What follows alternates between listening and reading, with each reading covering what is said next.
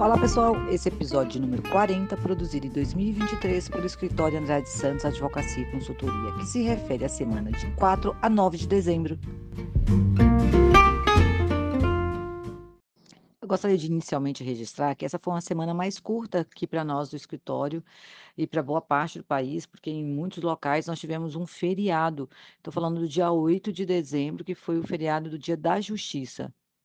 Bom, nós vamos começar essa semana mais curta, portanto, com uma publicação da portaria, eh, 3.749, feita pelo Ministério do Trabalho. Essa portaria, ela prorroga um prazo muito importante. Eu estou falando dos prazos para atos em processos físicos de autos de infração sobre FGTS e contribuição social. Nós tínhamos o prazo até essa semana, dia 10, para que esses autos físicos migrassem para for o formato digital. Isso deveria ter acontecido, né, como não foi, houve essa prorrogação no começo da semana, até 10 de junho de 2025. Então até lá, quem tem, eh quem tem processo físico, quem está aí movimentando auto de infração, seja em fase de defesa, recurso, pagamento, ainda permanece no no formato físico, então tem que procurar mesmo as delegacias regionais, né, dependendo de que fase que está, e buscar o seu processo e tentar acesso a ele da maneira, eh, física, né, pegar o papel mesmo, porque ainda não foram para o formato digital. E ainda em publicações, eh, legais, a segunda e última publicação, eh, de normas relacionadas ao trabalho, nós vamos falar de uma norma regulamentadora, a NR 37, que trata da segurança e medicina do trabalho em plataformas de petróleo, portanto, é uma norma regulamentadora destinada a um nicho específico, né, de atividade econômica, ela recebeu um ajuste através da publicação da portaria 3.769, agora na última no no na última quinta-feira, dia 7 do 12 de 2023. Bom, ainda que seja um nicho muito específico, a gente precisa falar sobre isso, né. E a NR 37 agora, através dessa nova portaria, estabelece que aquelas plataformas, né, que que foram, co construídas ou que estavam, né, em funcionamento, em operação no em 1º de fevereiro de 2022, precisa se ah, se adequarem, né, eh eh, de maneira a a que as suas, ah, estruturas fiquem compatíveis com o que estabelece a NR 37 pra segurança da plataforma, né, ou da concessionária, que também se aplica a elas, ou também ao operador da instalação, que precisa apresentar um projeto técnico que demonstre como será essa adequação ou solução alternativa pra atender o que diz a norma em relação à saúde e segurança dos trabalhadores. Esse projeto, né, deve ser submetido a uma análise do da autoridade regional da segurança do trabalho, né, dele as delegacias do trabalho, e também deve haver uma prévia antes de chegar ali, né, a a a a análise da da das delegacias regionais, ela precisa ser aprovada por uma lista um um processo tripartite, que quer dizer que tem a representação das 3 partes envolvidas, né, o empregador, o empregado e o representante do governo. E agora que nós tratamos das 2 únicas publicações, eh, de normas, né, relacionadas ao mundo do trabalho, eu vou comentar sobre 2 decisões judiciais que eu considero muito importantes, que foram publicadas essa semana. A primeira é sobre uma decisão do estado de Mato Grosso, né, tá, em que a a 3ª turma, na verdade já foi, né, migrou pra TST, pra Brasília, mas é relativo a um processo de Mato Grosso, em que o TST decidiu que havia a responsabilidade do empregador pelo um um um acidente motivado por um raio, caiu um raio num rapaz, um vaqueiro que estava no 1º dia, 1 dia após a contratação, estava em contrato de experiência, e ele veio a óbito. O rapaz faleceu e a mãe ingressou com ação judicial pra ser indenizada. Hã, essa indenização, eh, foi, eh, contestada, né, em grau recursal para o TRT e chegou até o TST. Então a a a justiça na seara mais alta, né, no tribunal mais alto, entendeu que sim, a responsabilidade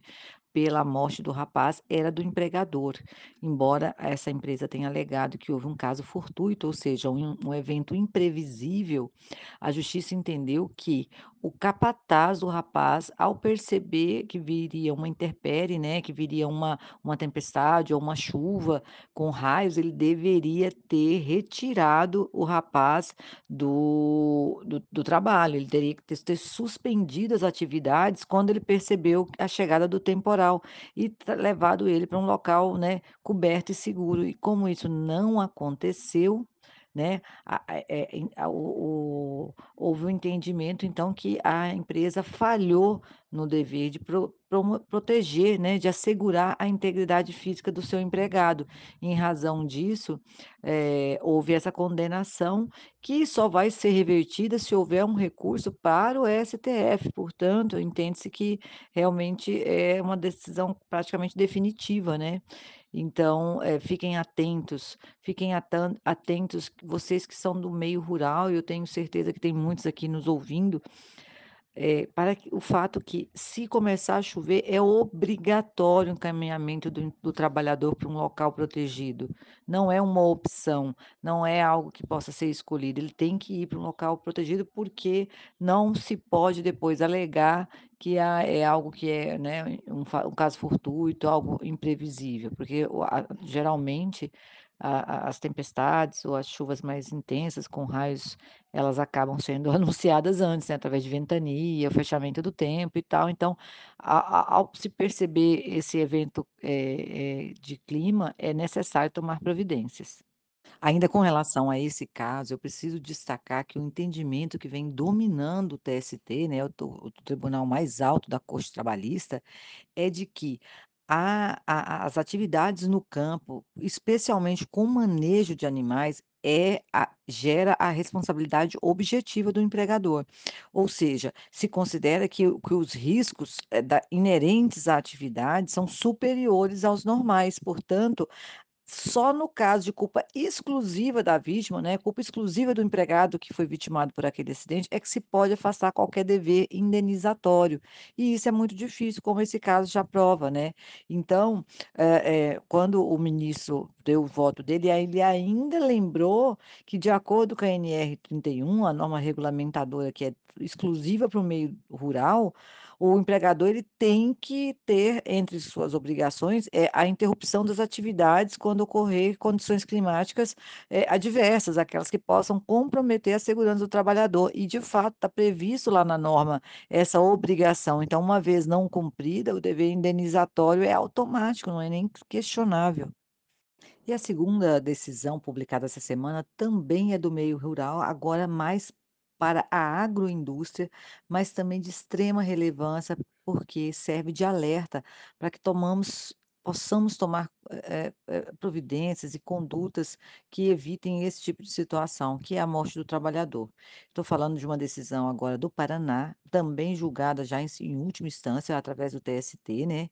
que tratava da morte de um trabalhador por asfixia em um silo de soja. Ele foi soterrado aí por uma soja e, eh, o pessoal, né, a a empresa alegou a culpa exclusiva da vítima ou a culpa concorrente, no no sentido de dele não ter tomadas as cautelas que deveria quando ele estava trabalhando num espaço confinado. Eh, essa essa esse entendimento foi vencido lá no TST, que entendeu que espaço confinado é também um local de extremo risco e que o empregador, além de treinar e entregar o equipamento de proteção, precisa fiscalizar se as pessoas estão seguindo as regras que estão estabelecidas na NR33, a norma regulamentadora 33, que considera o espaço confinado qualquer área ou ambiente que não seja projetado para ocupação humana regular, né, que se não possa ficar lá, eh, normalmente, né, e que tenha meios limitados de acesso e de de saída. Então, eh, nesse sentido, o empregador, ele precisa fiscalizar esses ambientes, ele precisa supervisionar, né, sob pena de se numa uma ocorrência dessa, né, negativa, mesmo que não venha a óbito, mas que provoque algum dano ao trabalhador, o empregador seja responsabilizado, tá. Então, eh eh É algo assim que que a gente tem visto muito, né, e que tem sensibilizado o tribunal, são essas essas mortes dentro de armazém, dentro de silos, dentro de de locais aí de guarda e armazenagem de grãos. E nesse caso aqui, que foi no Paraná, era grãos, eh, de soja,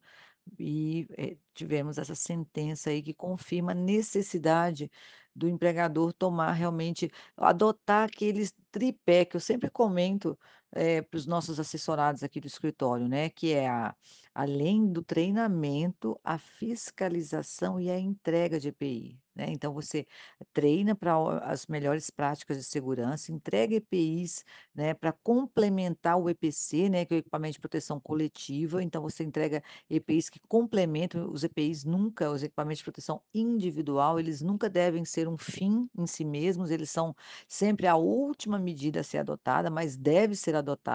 né, em complementação aos EPCs ou até em substituição quando esses não existem, mas para além da entrega e do treinamento, é preciso fiscalizar se está realmente acontecendo conforme foi programado, planejado e, eh eh eh, esclarecido, né. Então não adianta o empregador falar: "Ah, mas eu treinei, ele sabia que aquele local era de risco". Se você não conseguir comprovar que você exerceu uma fiscalização ativa e ainda assim um infortúnio aconteceu, não há como o empregador se liberar da responsabilidade pelo ato. Os alertas são, eh eh, usaram como exemplo a área rural, mas nós sabemos que, por exemplo, neste último eh, nesse último julgado, os espaços confinados, eles não estão somente no na área rural, bem ao contrário, né, nós encontramos espaço confinado praticamente em todos os setores da economia, né, seja na na indústria civil, né, eh, na na na construção civil, na indústria, todos os locais, ah, eh que possuem esse local, esse lugar em que não é um lugar em que normalmente o ser humano fica, ou que não seja não tenha muita, eh, a facilidade, né, de entrada e saída, é considerado espaço confinado, eu recomendo, sugiro que consultem a NR33 que lá traz, né, o conceito bem adequado de do que que se considera, e quais são as as medidas que mitiguem o risco de estar nesse local por obrigação, né, por trabalho. E finalizando, né, embora não se refiram a nem a normas, nem a a a decisões judiciais, mas, eh, que eu entendo que sejam interessantes aqui, que a gente comente, eh, nova nota técnica publicada aí, novos ajustes em layouts do e-social, tá. Hã, no dia 7 agora, na na quinta-feira, foi publicada a nota técnica 1 de 2023, que apresenta vários ajustes no layout dessa nova versão do e-social, o S 1.2, tá. Então vale a pena consultar essa nota, porque há inclusive uma divisão nos na na na né, nas implantações dessas mudanças, né. A própria o própria a própria nota técnica, ela esclarece, né, como que serão quais são os prazos de implantação que já começam, eh, agora dia 15 de dezembro, tá, e aí vão se prorrogando aí para o mês de janeiro, fevereiro de 2024, segue até abril do ano de 2024, mas, eh, embora gradual, haverá mudanças que são importantes e precisam ser sabidas por quem opera, né, nos departamentos de pessoal aí das empresas. E para terminar, uma notícia que deve estar aí, né, no nos todos os os canais de comunicação, que é a prorrogação do Desenrola, o programa do governo que pretende aí, eh, deixar o pessoal com o nome limpo, né, pro promover o pagamento, né, de quem tem dívidas que não conseguiu quitar. Ah, essa semana a promessa é que uma medida provisória seja encaminhada ao Congresso Nacional para que o governo possa prorrogar esse programa, conhecido como Desenrola, por pelo menos mais 3 meses. Essas renegociações de dívidas terminariam agora 31 de dezembro e o objetivo é que ele seja prorrogado até o final de março.